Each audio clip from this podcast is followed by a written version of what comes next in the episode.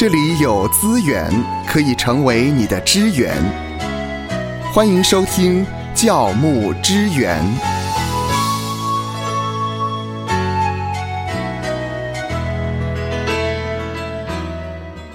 绝大部分的华人相信农历七月是鬼月，由七月的初一开始，鬼门关被打开，一直到七月底，鬼门关才关闭。那在这段时间，许多的孤魂野鬼会遨游人间来找吃的，所以呢，要好好的招待这些所谓的好兄弟。传统的鬼月中有许多的禁忌，最好不要出远门啦，免得撞到鬼。不要去游泳，免得被水鬼拉下水；不要买房子或车子，怕不安全；不要结婚，不要生孩子，免得被人讥笑为生鬼仔。呃，这个不要生孩子，我觉得是有一点的牵强啊，因为谁知道孩子什么时候会出生啊？好，那么到了农历七月这种的鬼月。是如何的迷惑千千万万的华人，叫我们生活在这样的一个惧怕、恐惧当中？那今天就要来跟您谈一谈，教牧人员如何的陪伴或者是引导弟兄姐妹面对异教文化中流传的鬼月说法。啊，夏乐老师，像这样的一个状况，到底是怎么回事呢？我想，那是因为人离开了造物主。飘忽不定的莫名孤独跟虚无感，必然就会不时的出现。那用各样的方法，怎么赶也赶不走；各样的人事物也没有办法取代造物主的这一位上帝在人类里头原本的位置。人生的价值呢，只有在跟造物主的联合当中，才能够体现出来。同时呢，我们也来看一下鬼月的由来。鬼月呢？基本上听说根源于佛教的轮回信仰。七月十五号，同时也就是所谓佛教的盂兰盆节，佛教徒呢要举行盂兰盆法会，要供养僧侣，为现世的这个父母栽植福气，为过去七世的父母超度，使他们的阴魂能够脱离地狱的痛苦，转世为人。可以说是被看成是一种孝心的行为。那盂兰盆法会呢，就是今天中元节的一个起源。数千年来流转变迁，形成了所谓中元普渡的风俗习惯。但是呢，沿袭到今天，国人大概只知道一来在中元普渡的时候要吃拜拜，二来要烧纸钱，不止。遗忘了盂兰盆会的一个原始意义，而且后来已经演变成害怕鬼来世间害人的一个信仰，根本就跟孝心扯不上一点关系了。嗯，好，我们知道了这个由来之后呢，我们再一次的来仔细的来探讨。当然，每一个人都怕鬼啊，但是这种怕鬼的心态呈现出什么样的一个状态呢？这个时候，我们要看的是华人忌鬼的四种心理跟四种心态。第一个怕鬼的心理，就是华人他相信鬼是看不见的灵物，活在阴间。人死后呢，有三魂六魄要不断的供奉，一个是在家里的神主牌位，一个是在坟墓当中，一个是在阴间。华人呢，最怕是鬼魂，因为得不到供养。而到人间来兴风作浪，因此呢，在七月的时候，可以说是啊，大部分的人都常常提心吊胆着过。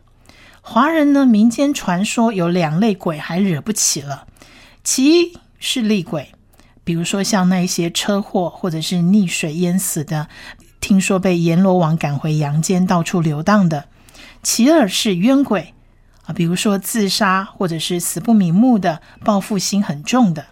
再来第二个华人祭鬼的第二种心态是补救心理。有的人呢，他对父母生前是不孝的，死后就用祭品来对他做一种补偿。有的人呢，请和尚念经为亡魂超度，眼看自己所亲爱的人死去，担心他去投胎会成为畜生，所以就请和尚来超度，作为一种补救。那这种。这种制度呢，按照佛教的说法，好像亡灵死后会变成所谓的细身，细是粗细的细，然后称为中有，中间的中，无有的有，处在中阴期。四十九天过后呢，就要去轮回投胎。当然，这些都是呃佛教的一些说法了哈。那这段期间呢，亡灵会飘荡于空间，行踪无定，专门向人作怪，所以就请和尚来为他们超度，免得他们在轮回当中受苦。这是第二种心理。再来，华人祭鬼的第三种心理是盲从的心理。华人的心理是宁可信其有。不可信其无，反正大家都这样做嘛，都已经习以为常了。况且在民间的信仰体系的压力之下，最好好像大家都要跟着跑，不要问太多。这是第三种心理。再来是第四种华人祭鬼的心理，是消灾解难的心理。华人呢相信鬼界跟天界有所不同，天界的神明会带来福气，鬼界则会带来许多的灾害。这些鬼呢，由于嫉妒阳间的人，通常就会定期或不定期的徘徊在阳间，要加害于人。为了防止这些灾祸，就要定时的去祭拜。那这是一种消灾的心理。据说呢，在太北的瑶族人十分忌邪。有一次，几位宣教士途经瑶族人的山寨的时候，突然被他们半路拦截。问清楚之后呢，才知道这些族人正要展开祭鬼的大日子，所以他们不许任何人或者车辆经过那块地。瑶族人呢，为何要祭鬼呢？主要就是因为他们害怕得罪邪恶的这些鬼，不想因此而惹来种种的不幸，比如说像患病、无故的死去等等。是好，以上呢，芳华再重复一下我们的呃四种的心态。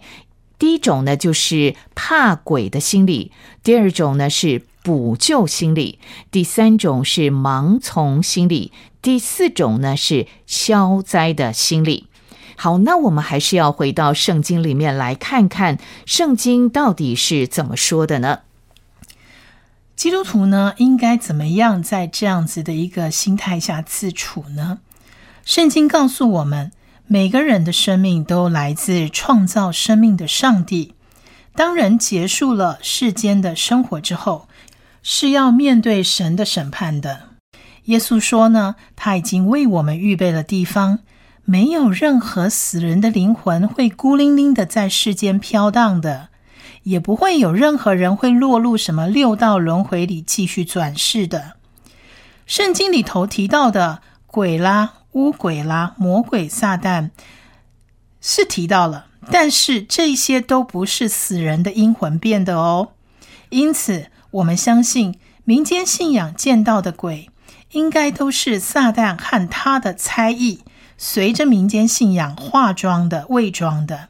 好取信于民间信仰的这些人，借此迷惑他们。不可否认的，世上的确有鬼，也就是撒旦的存在。历代以来，撒旦就曾经透过敌基督者、假先知和邪灵来迷惑上帝的子民。这样的事证呢，我们从哥林多后书十一章。十四到十五节可以看到他清楚的记载。我们请芳华来念一下这两节经文。这段经文提到，这也不足为怪，因为连撒旦也装作光明的天使，所以他的差役若装作仁义的差役，也不算稀奇。他们的结局必然照着他们的行为。谢谢芳华。由这两节经文，我们可以得到一个结论：是鬼乃是由邪灵化妆而成的，再透过各样的名目来控制人、危害人，而不是如同台湾民间信仰中所说的无主孤魂。宣神的曾院长呢，曾经在报道访谈中强调呢，无论是鬼还是地狱，在圣经的新旧约当中，多处都有记载。圣经很清楚的启示，鬼魂不是人死后的灵魂所转变的，而是撒旦带着犯了罪的天使，跟着堕落的魔鬼来到人世，化为乌鬼，找寻可以依附的人身去寄宿，然后辖制他们。这才是真正鬼的真相。神借着约伯记七章九到十节启示说：人下阴间也不再上来，他不再回自己的家，故土也不再认得他。而对于地狱呢？圣经的彼得后书二章二到四节提到了说，就是天使犯了罪，神也没有宽容，曾把他们丢在地狱，交在黑暗坑中，等候审判。好的，那么夏乐老师已经告诉我们鬼的由来，也告诉我们关于地狱。那接下来一个大家非常重视的问题，就是人死后的灵魂究竟会如何呢？我们请夏乐老师跟我们分享。圣经呢告诉我们，一个信主的人离世了，只不过是睡了一觉，有一天要醒过来。死呢，只不过是一个过程。天家才是真正的目的地，所以不用害怕或忧伤。信主的人死了，不是变鬼，更不是去投胎，而是灵魂安息主怀。在这里呢，或许童工们可以参考《帖萨罗尼迦前书》第四章十三到十四节，《约翰福音》第十一章十一节、十四章三节。我们请芳华来帮我们读这三段经文。好的，《铁撒罗尼迦前书》四章十三到十四节，论到睡了的人，我们不愿意弟兄们不知道，恐怕你们忧伤，像那些没有指望的人一样。我们若信耶稣死而复活了，那已经在耶稣里睡了的人，神也必将他们与耶稣一同带来。约翰福音十一章十一节。耶稣说了这话，随后对他们说：“我们的朋友拉萨路睡了，我去叫醒他。”另外是约翰福音的十四章第三节：“我若去为你们预备了地方，就必再来接你们到我那里去。我在哪里，叫你们也在那里。”主耶稣呢，已经应许凡相信他的人，不但今生得到重生的生命。来世也得到永生。这里可以请芳华来念《约翰福音》第三章十六节：“神爱世人，甚至将他的独生子赐给他们，叫一切信他的不至灭亡，反得永生。”再来，我们请芳华来读《路加福音》第十八章二十九到三十节。《路加福音》十八章二十九到三十节。耶稣说：“我实在告诉你们，人为神的国撇下房屋，或是妻子、弟兄、父母、儿女，没有在今世不得百倍，在来世不得永生的。”谢谢芳华。但那些不幸的，他们将来要经过第二次的死，这种死又称为永远的灭亡。换句话说。灵魂要在地狱的火湖里受着一种永无止境的痛苦，面对神的审判。那在路加福音第十六章财主与拉萨路的比喻当中，我们可以看到一个清楚的例子，形容天堂跟地狱之间的差别。第一点，我们看到财主在阴间受痛苦，而拉萨路在天堂享平安。第二点。财主要求拉萨路拿水给他解渴，因为阴间的火焰是炽热的。拉萨路却无能为力，因为他们之间有深渊相隔。第三点，财主开始后悔，要求拉萨路到他父家去传福音给五个弟兄，免得他们将来死后也跟他一样在阴间受苦。圣经并没有说财主变成鬼。来到人间向其他的亲人讨吃的哦，也没有说财主的亲人可以借着超度的法力救他脱离阴间哦，更没有说阳间的亲人可以烧东西给他享用。神所定的规律是无人能改，因为神是公平的，他绝不容许阴间有所谓贿赂的事情。因此呢，请和尚超度或者是烧纸钱给死了的人享用。其实只不过是自欺欺人罢了。主耶稣应许说，他在天上已经为我们预备住处，有一天他必再来接我们到他那里去。约翰福音十四章第三节清楚的让我们看见，我们是直接到主那里去，根本不需要进入轮回，在循环不息的六道中转来转去，永远没有解脱的希望。虽然佛教有所谓涅槃的境界，说是唯一脱离六道轮回的境界，是一个没有动静、一切活动停止、不再有生有死的至高境界。但是，这并不是永恒的归属，而是永远的消失。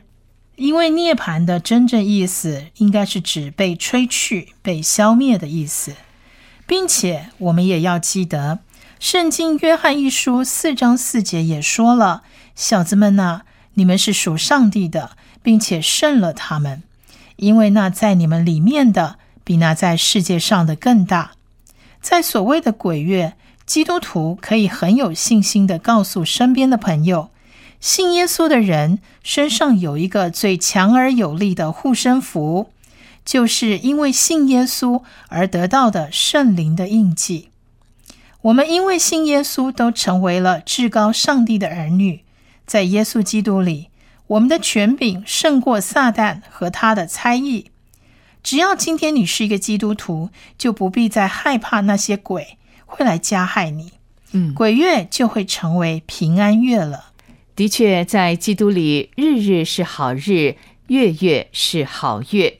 好，但是呢，我们还是会面对民间习俗当中的农历七月，教牧人员该如何陪伴或者是教导弟兄姐妹来面对这样的月份呢？农历七月呢，对于基督徒来讲，实际上是可以照常买房。买车照常娶媳妇嫁女儿，也可以照常搬家迁入新宅，因为对我们来说，每一天都是好日子。为什么我们可以这样？因为我们明白，耶稣是创造跟掌管天地万物的主，是我们的保护者，所以我们就依靠他，不必害怕。我们可以透过祷告，命令魔鬼邪灵离开我们的家庭。离开我们家里的人，我们可以靠着耶稣的权柄过一个得胜的生活，真正得到平安。靠着耶稣的权柄跟大能，把鬼赶出我们的家庭，让家庭得到平安。这也是圣经启示我们的真理，也是许多基督徒的一个亲身经历。嗯，夏乐老师说到这里，我就想到有一个教会呢，他们特别在农历的七月举办了平安祈福会，也鼓励弟兄姐妹可以邀请一些还没有信主的家人朋友，一起在这个平安祈福会当中来祷告，驱除心中的这种恐惧。是的，啊，现在这种时节呢，大概各教会。都会举办，比如说音乐会，或者是敬拜赞美，或者是福音歌仔戏，或者是举办户外的敬拜跟布道的活动，来帮助弟兄姐妹度过这所谓的鬼月。已经信主的基督徒，在农历七月的时候，可以更多的操练信心，透过更稳定的聚会，更多的读经祷告，跟神亲近。让我们的信心是越进步，就越得到更多的平安。